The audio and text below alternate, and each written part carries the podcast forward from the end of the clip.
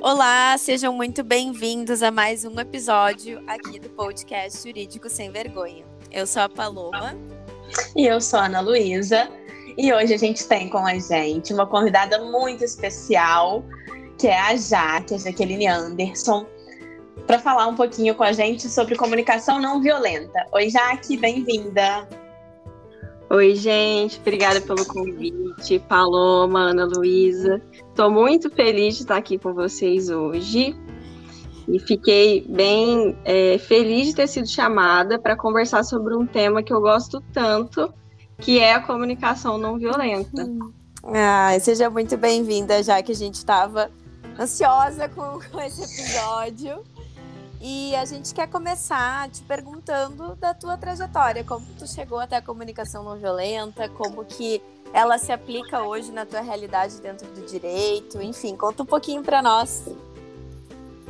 Certinho. Bom, primeiramente, né, meu nome é Jaqueline, eu sou mediadora de conflitos, sou advogada, atualmente eu sou também pesquisadora na área de mediação de gestão pública, e a CNV ela é a linguagem que é a comunicação não violenta, né? CNV para os íntimos. ela é a linguagem usada e estimulada nas mediações de conflito. Então, é, no meu dia a dia, eu utilizo a comunicação não violenta trabalhando. Atualmente, estou pesquisando também na área. E eu já venho é, pensando, assim, aplicando no meu dia a dia, nos meus relacionamentos, na minha família, já faz um tempo. Quando que eu conheci? Ó, quando eu ainda fazia estágio, né? Eu fiz estágio no Ministério Público por, por três anos. Eu fazia muito atendimento das pessoas dentro do Ministério Público. E desses atendimentos, eu comecei a perceber, Paloma e Ana, comecei a perceber que o direito muitas vezes não conseguia alcançar o que as pessoas realmente iam buscar no judiciário. Então, é, conversando com as pessoas, escutando, ouvindo realmente o que, que elas tinham para falar, eu comecei a pensar muito sobre até que ponto o direito chegava e até que ponto a, a importância da pessoa que estava fazendo aquele atendimento, que estava também acompanhando aquele caso, como advogada, como mediadora, como servidor, enfim. Então eu já vinha com esses questionamentos durante a faculdade. E aí eu comecei a trabalhar, né? Meu primeiro emprego foi numa, numa empresa extremamente litigante e onde eu trabalhava muito mas eu sentia que não resolvia quase nada. Então, eu, fiquei, eu acabava o dia assim com aquela sensação de enxugar gelo. E aí eu comecei a ficar muito perdida dentro do direito, assim, não, não encontrava é, o meu lugar. Eu comecei a questionar se realmente o que eu estava fazendo estava contribuindo de alguma forma, era o que eu acreditava ou não. E um pouco, um pouco de tempo depois, eu comecei a trabalhar no Centro Judiciário de Soluções de Conflitos, né? Que foi onde eu tive a oportunidade de fazer primeiro o curso de, de conciliação e depois o curso de mediação. E no primeiro curso que eu fiz, de conciliação judicial, eu descobri a comunicação não violenta foi uma paixão à primeira vista, já na, naquela semana né, que eu fiquei nesse curso, eu fiquei muito curiosa. E aí, quando eu cheguei na minha casa, foi até interessante, assim, porque eu passei uma semana fazendo curso em outra cidade, e aí, quando eu voltei para minha cidade no final de semana, na hora que eu cheguei em casa, o meu sobrinho estava triste, ele estava fazendo birra, ele estava brigando. E eu tava com conteúdo muito fresco de comunicação não violenta na cabeça. E eu falei assim, acho que eu vou testar. eu vou, eu vou é, sugerir assim algumas frases, vou conversar com o meu sobrinho, que na época tinha 8, 7 anos. Vamos ver o que que acontece. E aí eu conversei com ele, ele estava assim muito agitado, muito, ficava com raiva. E eu falei assim: "O que que você está sentindo?" Aí ele falou: "Ah, Titi, eu tô triste, eu tô com raiva". Eu falei: "Por quê?" E ele não sabia o porquê. Eu também não sabia, mas a gente continuou a conversa para ele ter assim uma curiosidade para entender por que, que aquele sentimento surgiu nele, né? E aí ele se acalmou e a gente não, não soube assim exatamente o motivo da raiva que ele estava sentindo, mas só pelo fato da gente ter conversado, dele ter se sentido acolhido, que eu estava realmente prestando atenção nele naquele momento, ele acalmou e passou. E aí eu falei, gente, eu acho que, que realmente a CNV funciona. Ai, que legal, que legal. Eu acho Sim. que é uma. uma... É, é, muito bacana. Eu acho que o mais incrível da, da, da CNV é que é pra vida, né?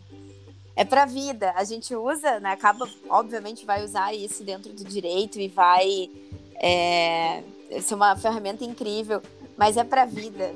É algo assim que é, é bem isso, assim. É colocar em prática com o sobrinho, com o filho, com o irmão, em, com a mãe. Em todos os relacionamentos, né? Do que a Jaque falou, duas coisas me chamaram bastante atenção, sabe? É, ela falou sobre nos atendimentos no Ministério Público, ela sentia que as pessoas não estavam sendo atendidas no sentido completo, né? É, entendidas e tendo suas necessidades resolvidas. E outra coisa foi ela ter dito de estar é, tá muito insatisfeita na, na profissão, de é, todos os âmbitos que ela passou antes foram locais muito litigantes. E é engraçado porque isso é uma coisa que eu tenho percebido em todo mundo com quem a gente vem conversando, é, que é uma insatisfação para todo mundo, que o excesso de juridiquês distancia, que a linguagem é extremamente importante para o atendimento humanizado e que todo mundo tem se mostrado insatisfeito com esse excesso de litigância do direito, que do meu ponto de vista e de todo mundo com quem a gente vem conversando, eu tenho percebendo isso, tenho percebido isso. Era para ser uma exceção a litigância, né? A, a, a, regra deveria ser, como a gente ouviu a Rochelle dizer no podcast passado, que é nos Estados Unidos, né? Eles buscarem sempre primeiro uma negociação, uma conversa, para depois partir para o judicial e aqui a gente tem isso completamente diferente. É, o que era para ser exceção virou regra, a gente sai encaixotado no litígio, mas todo mundo começa em algum momento a se sentir desconfortável com isso, meio peixe fora d'água, procurando a sua turma, e aí quando a gente se encontra assim, é, é, é, é né, a gente se sente de fato à vontade no direito. E a CNV é muito responsável por isso, né? É, eu estava lendo o livro do Cláudio Tebas, O Ser Bom Não É Ser Bonzinho. E a forma como ele trata desse assunto, né, da CNV, eu ainda não li o primeiro livro dele, que trata do assunto, que é o Palhaço Psicanalista, mas comparando o livro da comunicação não violenta do Marshall Rosenberg com o do, do Cláudio Tebas, a forma como o Cláudio Tebas traz o assunto é uma forma mais leve e que eu achei é, é mais aplicável, sabe? Porque a CNV Sim. tem toda uma estrutura, né, Jaque? Sim, é, a CNV, num primeiro contato, parece ser muito mecânico, porque o que, que acontece? O Marshall Rosenberg, que é o psicólogo, né, que ele é dos Estados Unidos, ele trabalhava em guerras, trabalhava dentro do governo com refugiados, é, pacificando os conflitos existentes. Ele era um mediador, né, e também psicólogo então ele trabalhava exatamente procurando um caminho para as pessoas é, conseguirem se relacionar. Então ele criou a comunicação não violenta e para facilitar esse entendimento, ele estruturou quatro passos principais para as pessoas utilizarem da linguagem para alcançar uma conexão é, nós somos jogadores, né? nós, enquanto pessoas, a gente julga, não tem como a gente dissociar disso. Mas a gente tem que aprender a separar o que, que é julgamento e o que, que de fato é observação, o que, que de fato aconteceu naquele momento. Então, o primeiro passo é observar tirando a parte do julgamento. Num segundo momento, a gente precisa identificar o que eu estou sentindo e o que, que o outro pode estar sentindo naquele momento. Uhum. Nesse sentimento, o que, que ele é? Ele é um mensageiro das nossas necessidades. O sentimento ele não vai nascer por acaso, né? Ele vem trazendo uma mensagem das nossas necessidades. Então, o terceiro passo para quem vê, segundo o Marco, é perceber qual necessidade gente mais daquele sentimento. E aí são dois momentos. Né? Qual a necessidade minha e qual a necessidade do outro que pode estar tá acontecendo ali. É, não tem como a gente saber em relação ao outro, né? Mas só da gente ter essa curiosidade, a gente já está tentando contribuir de alguma forma. Então, o primeiro passo é observar, o segundo passo é descobrir o sentimento, terceiro uhum. passo pensar qual necessidade deu origem àquele sentimento, e o quarto passo é fazer um pedido. E esse pedido, ele tem que estar em consonância com os sentimentos, com as necessidades, e tem que ser um pedido específico, claro, objetivo, para que o outro consiga entender. Porque a linguagem, a comunicação, ela serve para a gente e para o outro, né? Ela precisa chegar. Uhum. A mensagem, a função dela é chegar no outro. Uhum. Então, para que o outro também é, entenda que a gente está passando por um processo de tentar conversar de uma maneira não violenta, ele precisa entender que eu tenho aquele objetivo. Então a gente uhum. chega no pedido, né? Uhum. Eu gostaria que tal coisa fosse feita, eu estou sentindo isso por causa daquilo. Então tem como isso ser feito dessa forma. Só que como a Ana falou, é, a gente falando desse esqueminha para uma pessoa que talvez nunca tenha tido contato com a comunicação não violenta, vai parecer muito mecânico. Sim. Vai parecer muito mecânico. E sendo mecânico, sendo. Se a pessoa decorar e aplicar isso, não vai funcionar. Porque é, a, o propósito da comunicação não violenta, o propósito é conectar com as outras pessoas. Só que se a gente fizer isso de uma maneira mecânica, sem passar né, pelos nossos sentimentos, pela nossa real conexão, aí não vai funcionar. Uhum. É bem interessante, né? Já que eu, eu tenho uma. Eu, eu, eu tenho uma observação a fazer em relação a, a, essa questão né, da estrutura. Porque, sim, a gente lendo o livro, né? Eu já, eu já li o, esse livro, o livro base né, do Marshall, sei lá, acho que umas quatro vezes, assim. E ele é um livro para a gente ler muitas vezes, né? Para a gente realmente se conectar, porque não é sobre a estrutura, né? É sobre muito Exatamente. mais, é sobre a gente conseguir realmente entender o que aquela pessoa. A, a estrutura, é. ela é um norte, né? Mas é engraçado. A, é engraçado que em cada fase da vida que a gente lê, a gente interpreta e internaliza ele de uma forma, né? Da primeira, provavelmente, vai ser de uma forma mais mecânica, como a gente está falando aqui, e das outras a gente vai entendendo o que vem por trás daquilo, né? Exatamente. Exatamente. E, eu, eu, a sensação que eu tenho, quando, principalmente quando a gente está falando com o pessoal do direito, porque daí vem toda a questão cultural, é, a gente tem por hábito encaixotar as coisas. E eu vivo falando, eu falo isso lá no Maniza, eu fico pentelhando as pessoas. Não adianta tu sair de uma caixa e entrar em outra caixa. Não adianta. Sim. É sobre sair da caixa e ficar fora da caixa. E olhar para, sabe? E olhar o, o, o, entorno. E eu acho que é muito isso, essa questão da estrutura. É, quando eu comecei a usar, eu me lembro que eu pulava algumas estruturas, sabe? Eu pulava, pulava um dos passos, mas mesmo assim funcionava. E eu comecei a perceber, porque, de novo, eu falo, saiam da caixa, quando tô, mas também tô falando para mim, né? Porque a gente, tem, a gente quer um norte, a gente quer uma, uma receita de bolo, né? A gente quer, não, agora isso aqui vai funcionar. Se eu fizer sempre, assim vai funcionar. Não, nem sempre. Porque não é todo mundo que está pronto também para receber né, uma comunicação assertiva. Isso eu acho que é algo também importante da gente trazer. Sim. É bem interessante isso, porque o último passo, né, seria o pedido. E a gente não está mandando, a gente não está ordenando. Ah, nem todo mundo está preparado, nem todo mundo quer contribuir, quer entrar né, né, nesse tipo de diálogo. Mas realmente, assim, comunicação violenta, eu acho que muito mais do que esse roteiro, é um instrumento de autoconhecimento que a partir uhum. dele a gente consegue construir relações melhores.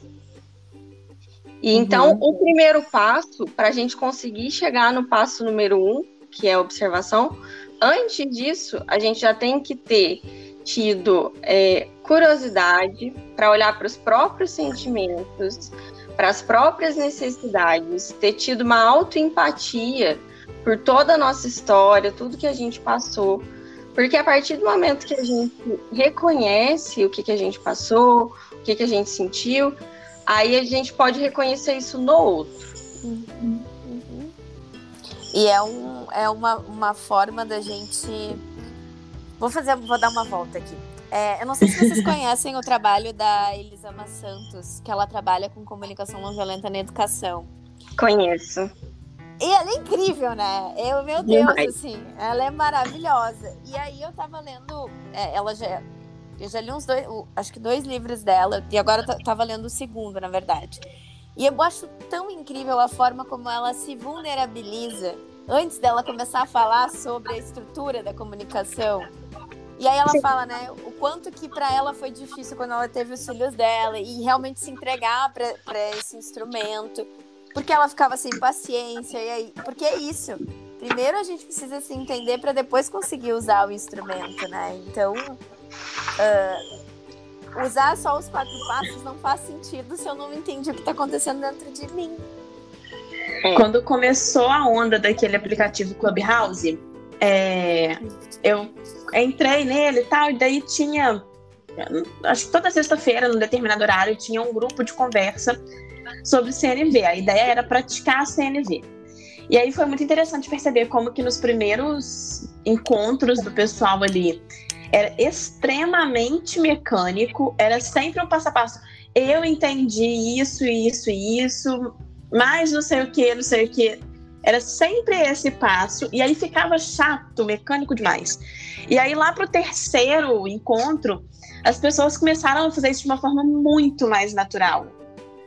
Uhum. Sem ter aquela frase bem decoradinha para iniciar o assunto e conseguindo expressar o que elas sentiam, às vezes sem nem perceber, sabe? E foi muito interessante ver essa evolução. Eu te digo que eu nem sei como tá isso hoje, porque eu parei de entrar no aplicativo, mas é, nesses primeiros meses dele ali, eu acompanhei, eu achei bem interessante ver esse, essa evoluçãozinha, assim.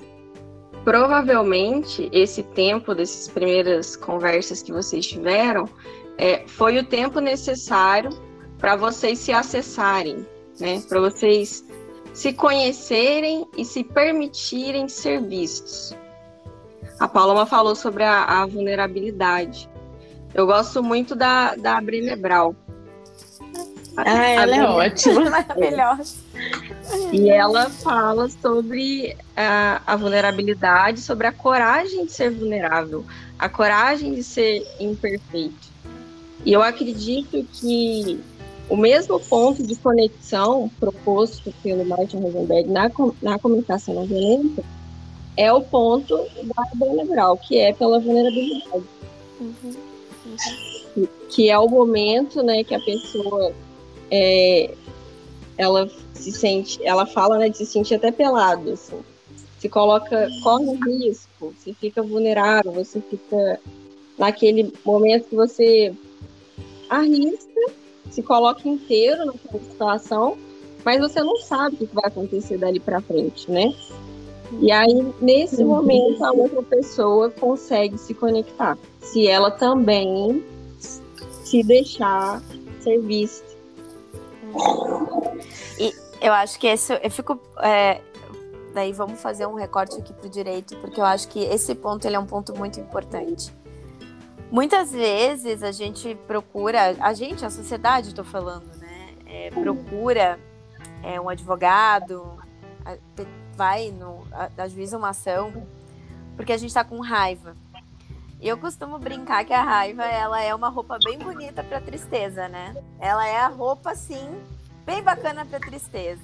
E aí quando a gente consegue de verdade, né, tá numa sessão de mediação em que as pessoas se permitem se, vulnerabilizar, conseguem se conectar com esse instrumento, eu brinco que são os milagres que acontecem. Porque às vezes são anos sem. Pensando aqui num casamento, né? Às vezes anos, anos e anos sem conseguir realmente falar. Às vezes, é, vamos pensar aí uma questão de pai e filho.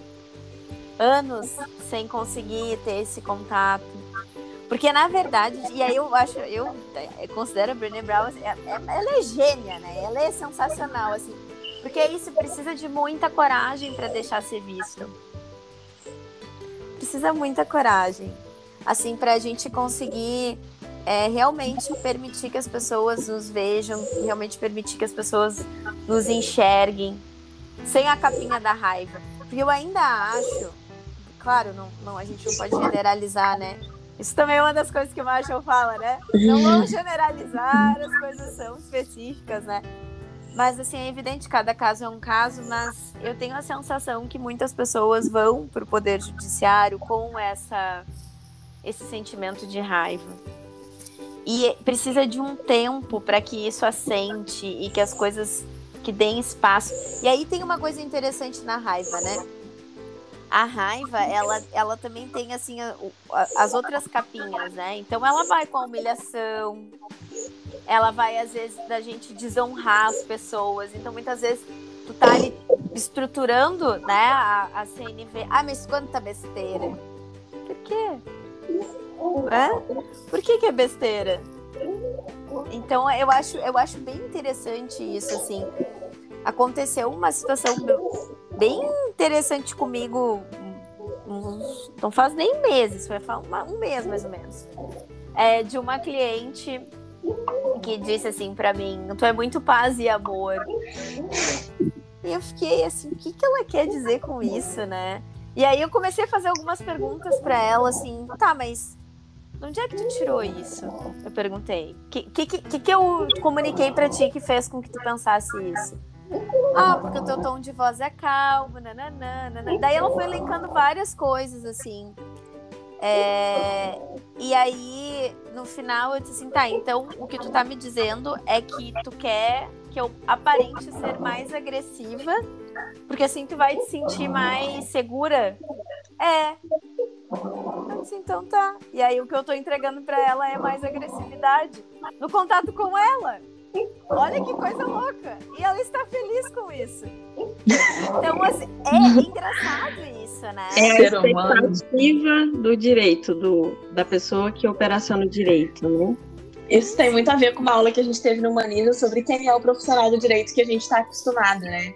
E aí, exatamente por essa imagem, não só do profissional do direito, tá? Digo assim, na sociedade no geral, a gente tem o hábito de criar um muro em volta da gente e aí vira armado para cima do outro, né? Só que essa raiva, essa essa briga, né? essa violência, ela é uma expressão de uma necessidade que não foi atendida. Marshall fala isso. E aí, quando a gente começa a entender isso, se a gente abre um buraquinho nesse muro, uma portinha, e permite que o outro acesse a gente, isso faz uma diferença no, no convívio. Só que a gente não está acostumado com isso enquanto sociedade, né?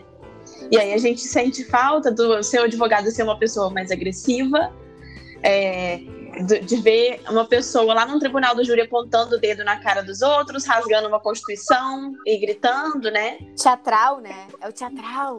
Sim. Ah. É. Causa um estranhamento, né? Mas eu acho que é muito pelo desconhecido. Sim. E eu acredito que estamos vivendo assim, uma fase de transição.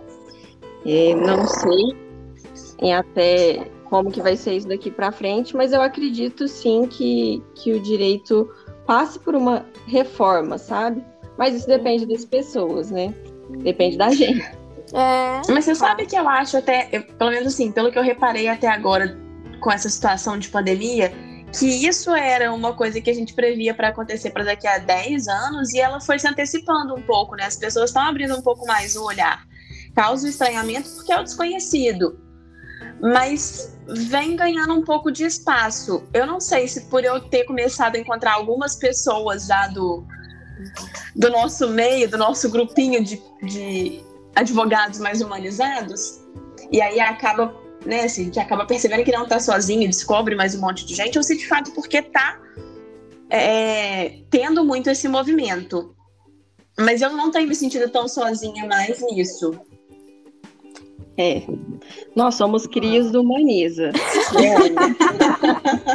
eu e Ana somos crias do Humaniza da Paloma. Então a gente teve muita sorte de encontrar com as pessoas que pensam da mesma forma, né? E isso é muito importante.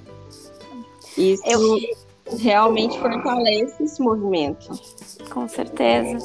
Eu acho, Gurias, daí, daí eu falo, né, do meu como é que eu vou dizer? Da minha amostragem acadêmica, né? E a Jaque agora tá lá no mestrado também pode trazer a perspectiva dela, né?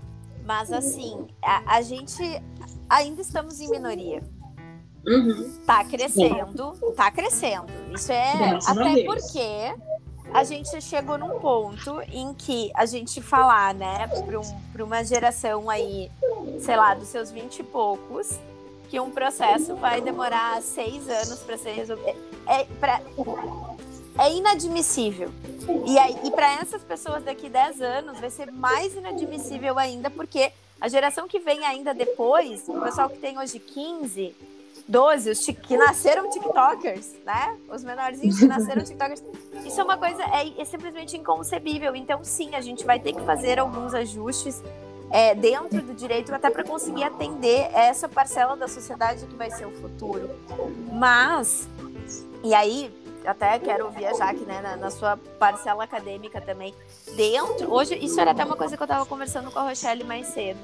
A gente ainda vem numa estrutura é, acadêmica do, de docência muito tradicional.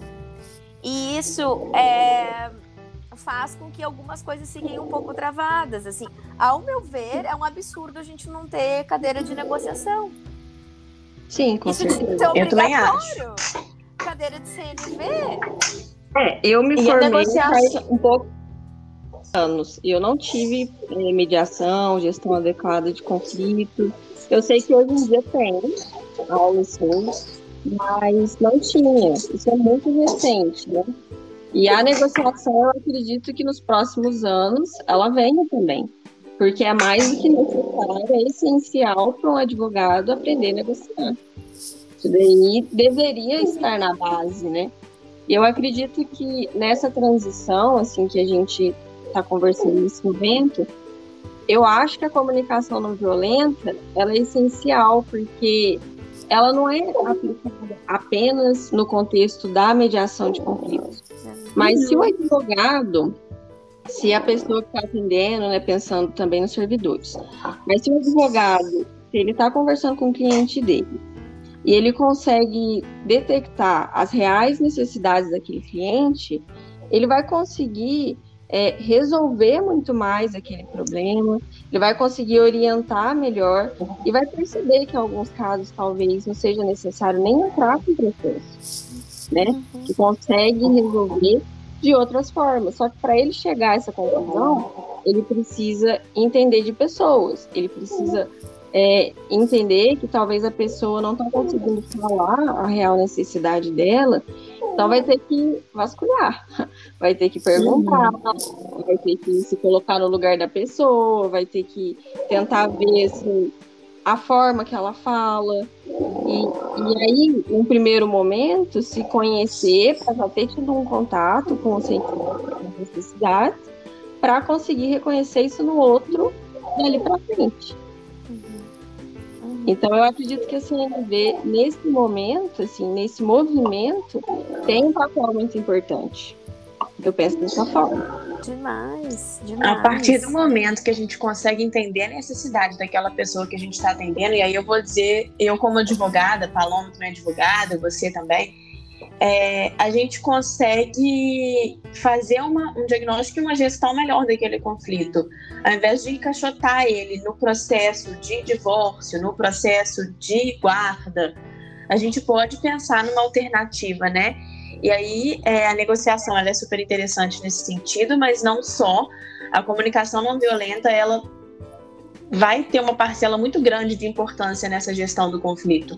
Porque assim, a negociação ela é importante em todas as fases, processual ou, ou extraprocessual, mas para a gente chegar no momento da negociação, a comunicação não violenta já tem que ter agido. Para a gente conseguir entender e montar a, a, estrutura daquilo que a gente quer tratar, né? Uhum. E eu acho uma coisa que é interessante também da comunicação, e aí, para meu olhar, né? A comunicação e a negociação, a gente faz ela o tempo inteiro, independentemente Sim. de direito. Eu acho muito interessante que uh, como o operador precisa estar atento a isso. Porque Sim. é muito fácil, gente, assim, é, é, tão louco, né? E aí, falando aqui do escritório, né? As pessoas, elas chegam prontas para o embate. Sim elas chegam prontas para o embate e elas simplesmente muitas vezes não querem nem ouvir o que a gente tem para dizer. E aí eu, eu costumo brincar, né, que a gente vai é... a gente vai saber até como vender isso para o nosso cliente.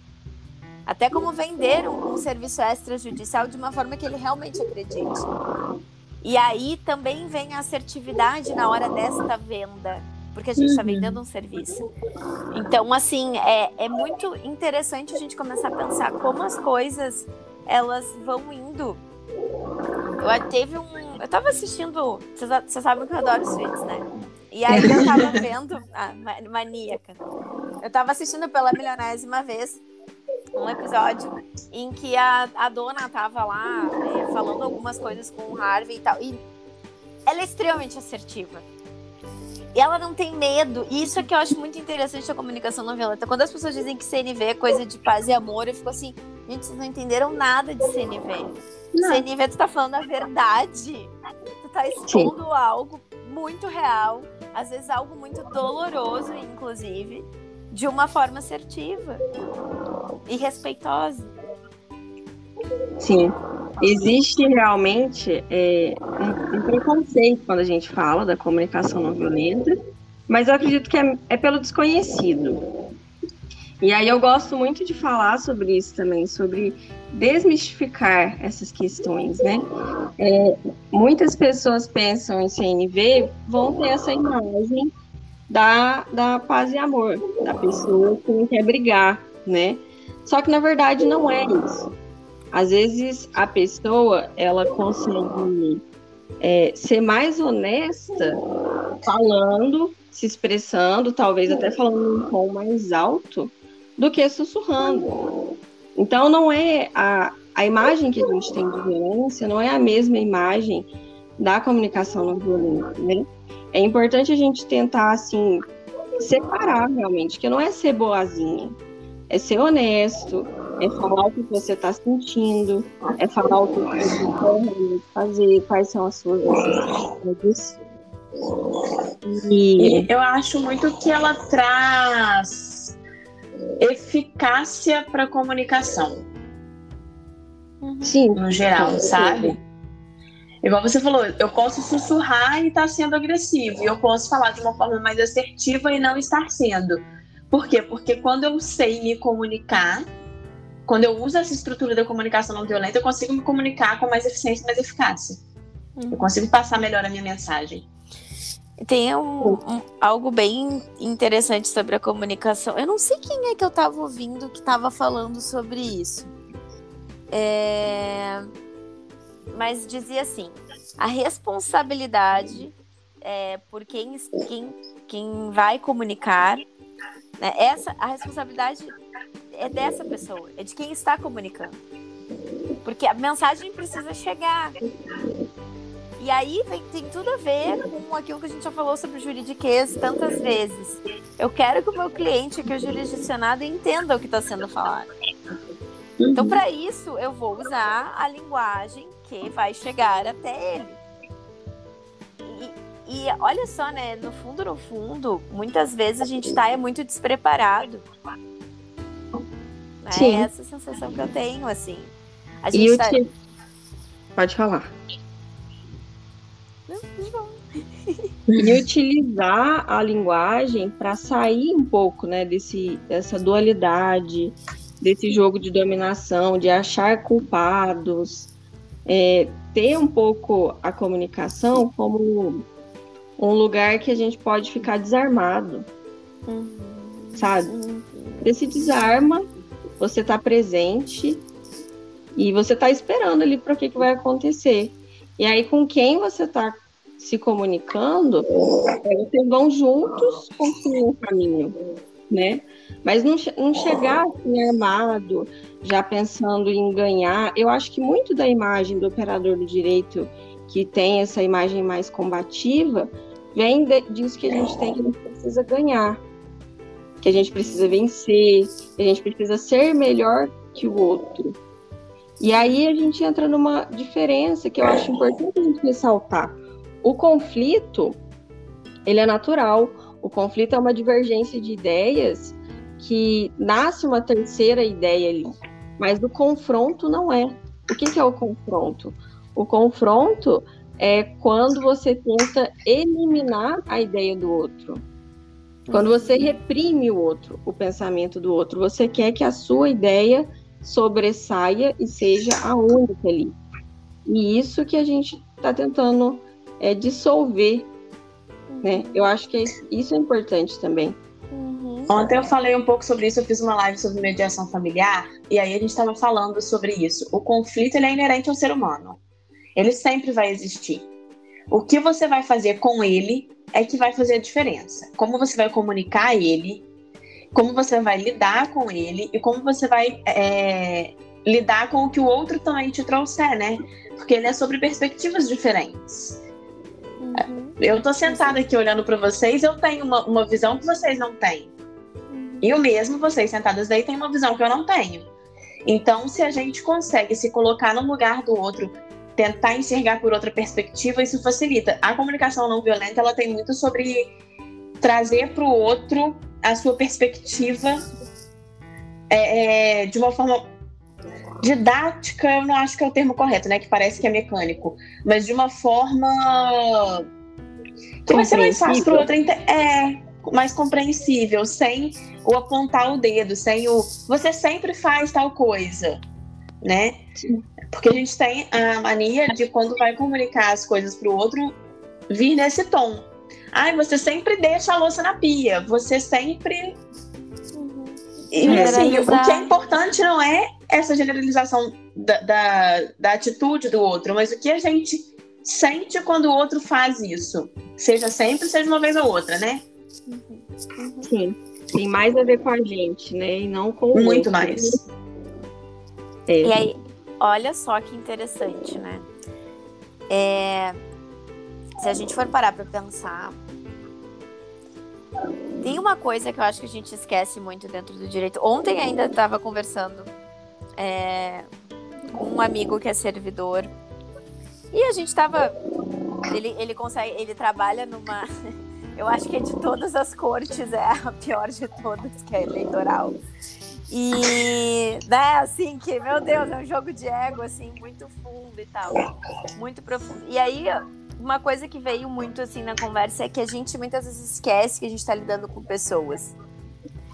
Principalmente no direito, porque, cara, aí a gente vai. Eu não sei, Guria, se vocês alguma vez já fizeram sustentação oral mas aí é, é, toda aquela pompa, né? A gente vai lá e aí é a toga e não sei mais o que, e sobe no negocinho, e tá, tá, tá, e tá todo mundo lá togado olhando pra tua cara, e aquela coisa assim. Aquilo ali já vai te colocando no. Meu Deus, sabe? Calma. É extremamente é, intimidador, né? É muito intimidador. É, é, é solene, porque tem que ser, sim, precisa ser solene. A gente tá ali, né, lidando com rito e tudo mais. Mas assim, aquela, aquelas pessoas, elas têm um contexto, elas têm uma história, a gente tem um contexto, a gente tem uma história. Então a gente precisa começar a desmistificar um pouco isso. Tem uma outra coisa que eu acho muito interessante, se a gente fosse trazer a questão da comunicação não violenta para dentro de uma é, de uma sustentação moral, é que o que é muito comum é a gente chegar e ver os advogados lerem a sua própria petição. Uhum e não é sobre isso. A sustentação oral não é sobre é o momento que tu tem para conseguir te conectar com os julgadores do teu processo.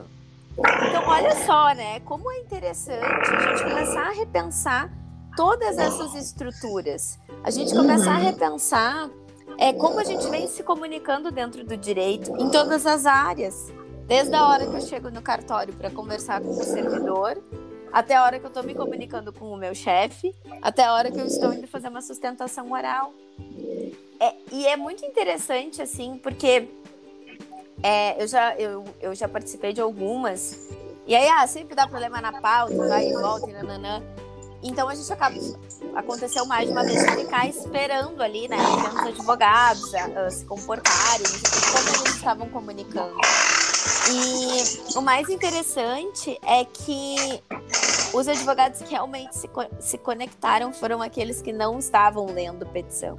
Que estavam olhando no olho, falando com uma comunicação, ok, adequada para o local, mas é, de fato querendo mostrar um novo ponto de vista. E aí, voltando à história do eleitoral, né, que uh, as pessoas brigam, gente, por tamanho de sala. Isso é coisa de criança. Né? É Qual é a né? necessidade que está por trás disso? O que, que não está sendo visto? E aí os processos estão lá, às vezes, é, situações tão grandes, né? Problemas realmente da sociedade, de estrutura de administração pública. E a gente está brigando aqui por tamanho de sala. Eu tenho quatro servidores e tu tem três. Mas eu queria eram seis, que é o colega lá que tem seis. Sabe? Coisas tão maiores do que qual é o Windows que está instalado no seu computador, né? Então, é, é, e aí eu acho que isso também é interessante, até pensando, porque às vezes, muitas vezes as pessoas dizem assim pra mim: ai, Paloma, isso aí é tudo muito bonitinho lá no teu escritório. Eu quero saber como é que eu aplico isso dentro do serviço público. Dessa forma. Quando tá ali, estão brigando por quantos servidores. Tá, mas. Me explica melhor. O que que tá acontecendo? O que que tu tá sentindo? Ah, eu tô me sentindo desvalidado. Ah, eu tô. Eu sabe? O que, que tem por trás? Uhum. O problema é que a gente simplesmente. A gente já fala a gente como classe do direito.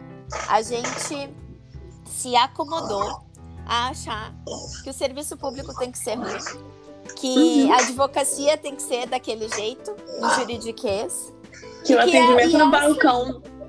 Que o atendimento no balcão do cartório é péssimo, é uma grosseria, e você também tem que ser grosso, senão não vai ser ouvido.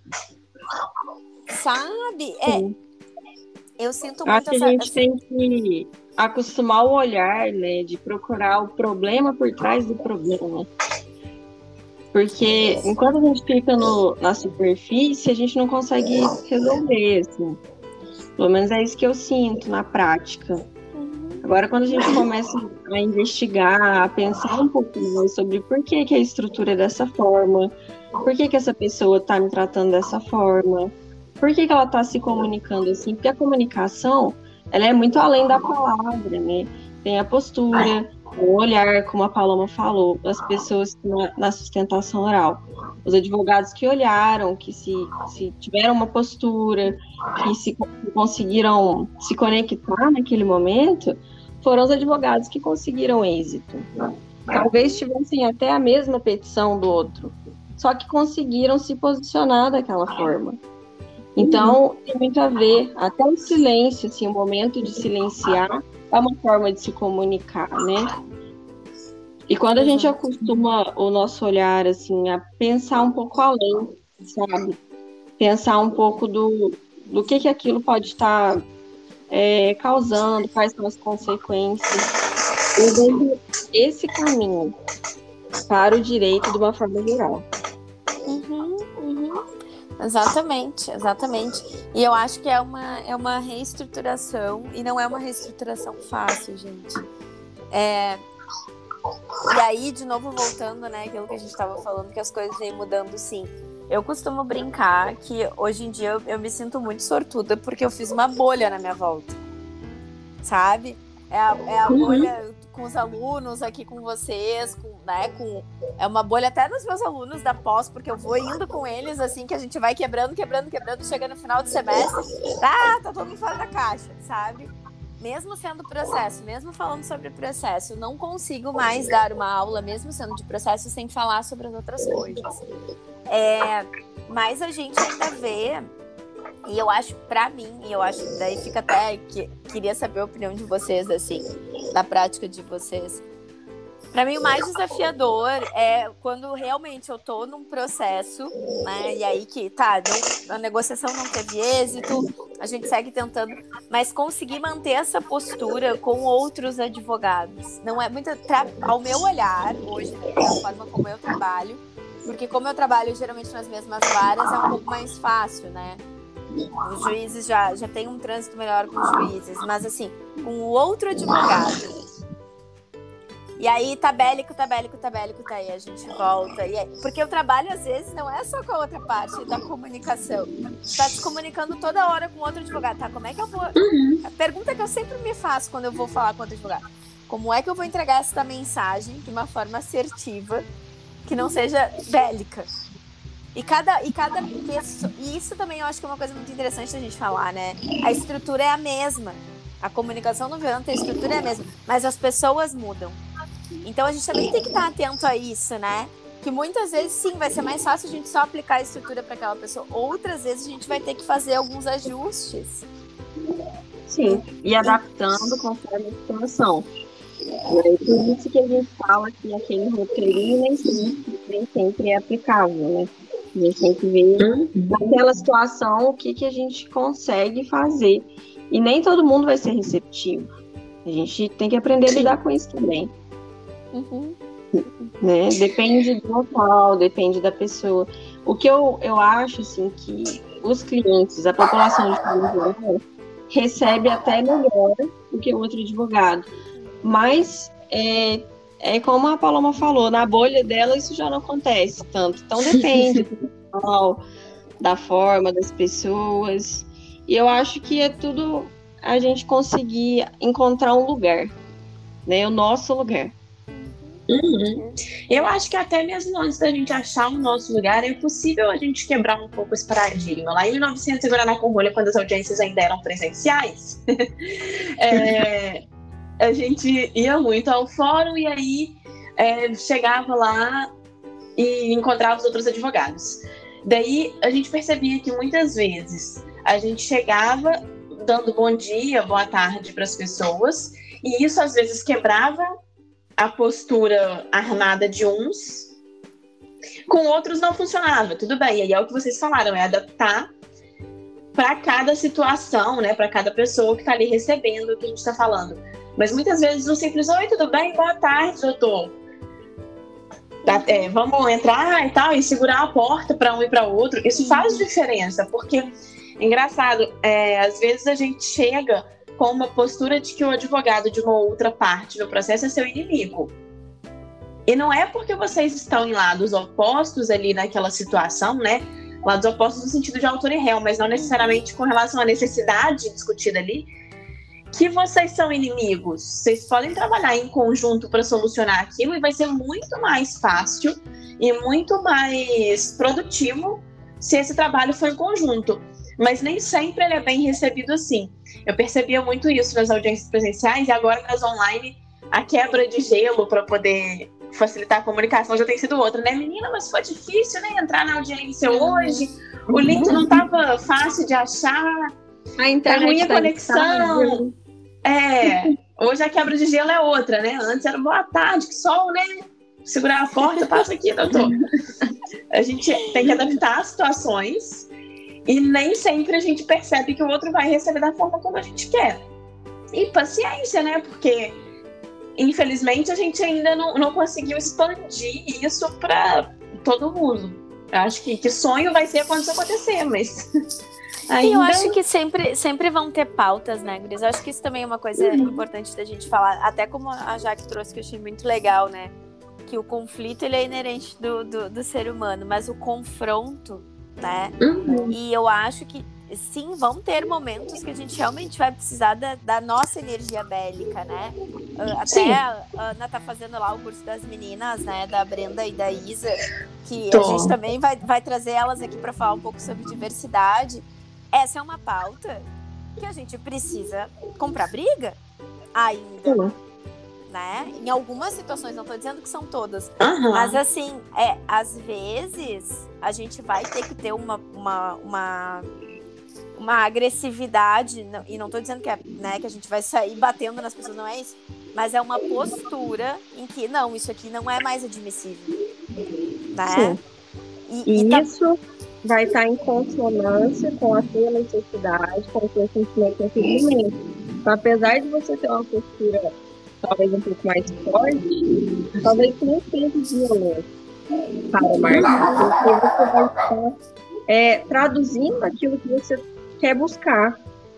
Você está sendo honesto, Uhum. você está sendo verdadeiro, e naquela circunstância, aquilo é necessário. Uhum. Uhum. Exatamente. Agora, você também pode ser mais assertivo, mais firme nessas situações de várias formas diferentes, né? Uma delas é sendo agressivo e, e violento, e outra é trazendo isso de uma forma mais clara e mais leve, embora firme, né? Tem uma coisa que eu acho muito interessante na comunicação não violenta e até no, no livro, né, do Marshall, tem uma, uma- aquela passagem, eu acho que de todas, todas as vezes que eu leio o livro, ela me toca de uma forma muito profunda, que é quando ele tá no, eu acho que é no táxi, e que aí a, eu acho que era o motorista começa a falar mal dos judeus, eu acho que era uma coisa assim. É isso, né, Jaque? Não sei se eu tô enganada, É. não sei se era judeus, eu não me lembro qual era a etnia mas eu acho que era judeus. Que é, ele é judeu, né? Ele tem É. alguma. Isso, É uma né? coisa assim, isso. E aí ele é, consegue, naquele momento, em que pese seja um momento de extremo preconceito, porque o motorista tá sendo muito agressivo. Eu acho que era contra, na verdade, agora que eu tô lembrando, contra Estados Unidos. Ele Ah, estava no pode táxi e começou a falar mal do- dos Estados Unidos, das pessoas que vieram de lá, porque era alguém da, da Palestina, tinha uma questão assim, nacional. Uhum. Isso, isso aí. E aí ele, ele traz e ele vai, ele vai ah, levando tanta consciência para aquilo ali, porque gente assim, preconceito ele na verdade, na verdade ele, ele é algo assim que é, é uma forma das, é uma perspectiva que as pessoas não estão enxergando. né? E ele vai indo, ele vai levando aquela pessoa de uma forma assim. E ele, e aí o relato dele, né? O quanto que ele estava incomodado. Que ele queria partir chamar o cara de tudo quanto era coisa. E que ele consegue. Então eu acho que também tem essa, né? Esse movimento. Esse movimento da. Quando a gente consegue entender. to- assim, ampliar o nosso leque de perspectivas, a gente, por mais que a gente não concorde, mas a nossa resposta, ela vai ser um outro tipo de resposta. Ela vai ser uma resposta mais consciente, ela vai, ela vai se estruturando, ela vai abrindo.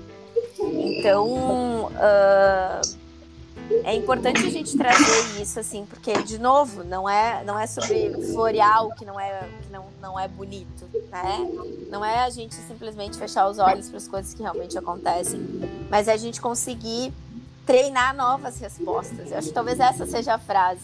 Treinar novas respostas para aqueles impulsos, para aqueles é, gatilhos, para aquelas situações que talvez em outro momento a gente fosse sim utilizar de uma violência maior. E aqui, né, isso eu acho também uma outra coisa interessante que o próprio Marshall traz e a, a Brené Brown também traz muito, né? A agressividade, ela não é de toda ruim. Pra gente ser assertivo, a gente precisa estar com a nossa agressividade no equilíbrio. Porque senão eu deixo qualquer pessoa me atropelar, Sim. né? É, não, é, não é ser compassivo, né? É, é diferente a compassividade da pessoa O, o pacifista, ele está procurando a paz. O compassivo, ele não faz nada, ele é inerte, ele só recebe. Então, falta uma energia de ação. Falta a pessoa levantar e ir atrás do que ela quer, do que ela pode contribuir também. Né? Então, é importante a gente é, lembrar disso também, que não é simplesmente ficar de braços cruzados. É, precisa, precisa ir atrás, precisa pensar nas questões sociais, no ambiente que vive, ter uma consciência maior, né? Não Uhum. apenas da nossa bolha, realmente. Exato, exato. Então eu acho que é, é, é importante a gente trazer isso, assim, mas até tem um exemplo, gente. Eu já dei esse exemplo, dei esse exemplo em aula até. Eu, acho que foi. Não me lembro se foi na turma de vocês ou se foi numa, numa anterior. É, que eu utilizei estrutura de comunicação não violenta e que foi muito útil. É, tava numa conversa com uma pessoa que é muito importante para mim. Mas tinha, tinha um determinado comportamento que vinha se repetindo, que era sobre, assim, nossa, piadas extremamente machistas, assim, né? Extremamente machistas. E aí eu cheguei, eu falei, eu disse, olha, a gente pode conversar? Ah, pode, podemos, tá. Aí a gente saiu do ambiente que estava em grupo para irmos para um ambiente em que a gente estava, uh, que estava só nós dois. E aí eu falei, eu disse, olha, tu é uma pessoa para mim. É, nossa relação é uma, uma das mais importantes na minha vida. E eu preciso te falar uma coisa justamente para a gente conseguir manter essa relação. Todas as vezes que tu traz esse tipo de piada, eu me sinto desvalidada. E aí, gente, eu tinha, eu tinha conseguido entender o que, que eu sentia de verdade quando aquilo acontecia. E elenquei. E no final eu fiz um pedido. Eu disse assim, eu entendo que isso faz parte da tua geração. Eu entendo, eu entendo que tem coisas, tem conceitos aqui que eu tô te trazendo que talvez seja a primeira vez que tu esteja ouvindo. Mas eu vou te pedir que na minha frente tu não faça mais isso. Tu não conte mais essas piadas. É... E, e também vou te fazer uma, assim, uma sugestão até. Que é quando tu estiver falando dessas mulheres, que tu lembre de mim. Porque tu me viu crescer. E eu sou uma mulher também. Gente, você não... foi uma das conversas mais curativas que eu tive. E funcionou. Abriu o universo ali, né? Abriu o universo. E aí isso reverberou assim até até para os filhos dele. Sabe assim a forma como aquilo estava se e, e, é, por que, que eu tô falando isso? Porque eu podia ter tido um, um outro tipo de reação. Eu podia ter vindo no, no discurso. Porque bater de frente. Né? Não. Entende? É, a, a gente tem que tomar cuidado da nossa linguagem não polarizar ainda mais. Então, isso que você fez, Paloma, é muito legal, assim, porque você se prontificou a conversar com uma pessoa que pensa totalmente diferente. Isso tá raro. Tá raro. Tá raro. Sim, tá tomando proporções, principalmente com a internet, que assim, a pessoa fala uma coisa que eu não concordo, eu bloqueio, eu paro de seguir e eu nunca mais. Eu... Então, assim, não conversa. Não conversa, eu ouvi uma frase ontem, até encontrei aqui, que eu acho muito legal, que é a, é a seguinte: quando eu convivo com meus iguais, eu vivo a vida. Quando eu convivo com meus diferentes, eu vivo o universo. Ai, que lindo. É isso. Eu achei que casou muito com o exemplo que a Paloma deu, assim. Porque se a gente ficar fechado também para conversar só com as pessoas que pensam da mesma forma, primeiro que as coisas não evoluem né? Não saem do lugar. E, e segundo, que a gente só vai distanciar. E não é o momento. A gente tem que procurar conectar. Aproximar. Como que nós vamos fazer isso, né? Exatamente, exatamente. Nossa, é, é, essa é muito isso. Eu vivo o universo. Porque, e aí tem uma outra coisa que eu acho que é, que é essa, talvez um dos grandes presentes da comunicação não violenta, que é justamente isso, a gente poder conversar com quem pensa diferente da gente. Sim. Sabe? É enriquecedor, é, né? É enriquecedor.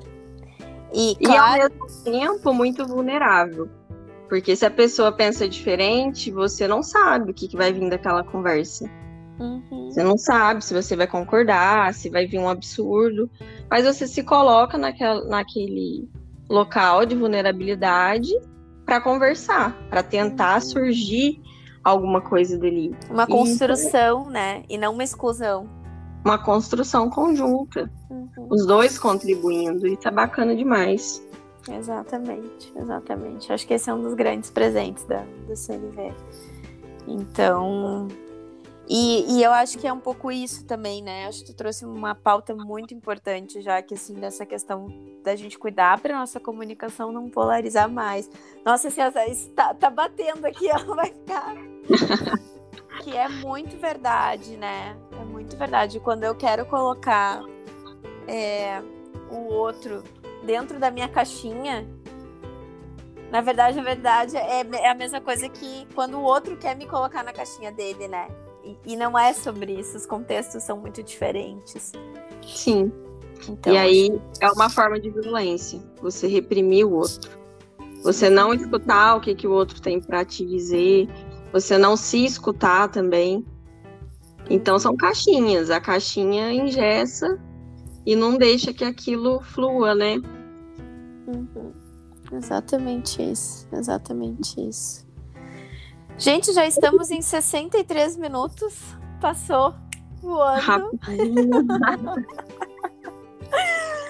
Já que quero te agradecer imensamente é, pela tua disponibilidade de tempo, carinho, a dedicação. Eu vi que tu estava lá estudando para trazer o conteúdo pra gente. É, pessoal, sigam a Jaque, a Jaque tem perfil muito bacana lá no Instagram, arroba Direito com Jaqueline. E eu acho que foi assim um movimento muito. Ai, não sei, ampliou. Não sei se, se, se ampliou para vocês, mas para mim ampliou muito a nossa conversa aqui. Vou ficar, tô, tô, bem pensativa aqui, vários insights. É, eu acho que a gente começar a abrir esse, esse espaço para falar até sobre esses assuntos que são um pouco mais polêmicos, né? Então, a forma como a gente vem se comunicando, o que a gente quer comunicar, para quem a gente quer comunicar, independentemente do direito, né? A forma como a gente.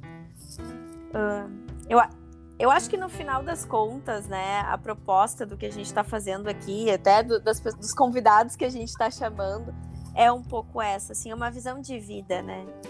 É um novo olhar para a sociedade, um novo olhar para as nossas relações, para o que a gente está sentindo e como a gente quer que o direito se construa lá na frente e já começar a construir ele hoje. Sim, eu estou muito feliz, assim, pelo convite. Na hora que vocês falaram, né, falaram, é, já que eu preciso, a gente vai te convidar. Eu falei, eu não sei nem o que, que é, já estou tentando. Porque realmente eu sei que vem coisa boa por aí. Eu acredito muito no trabalho de vocês também. Então eu fiquei feliz, eu acho que foi uma conversa realmente engrandecedora. Então, tenho muito a, a, agradecer realmente vocês por esse espaço, né? E por estarem é, fazendo esse movimento.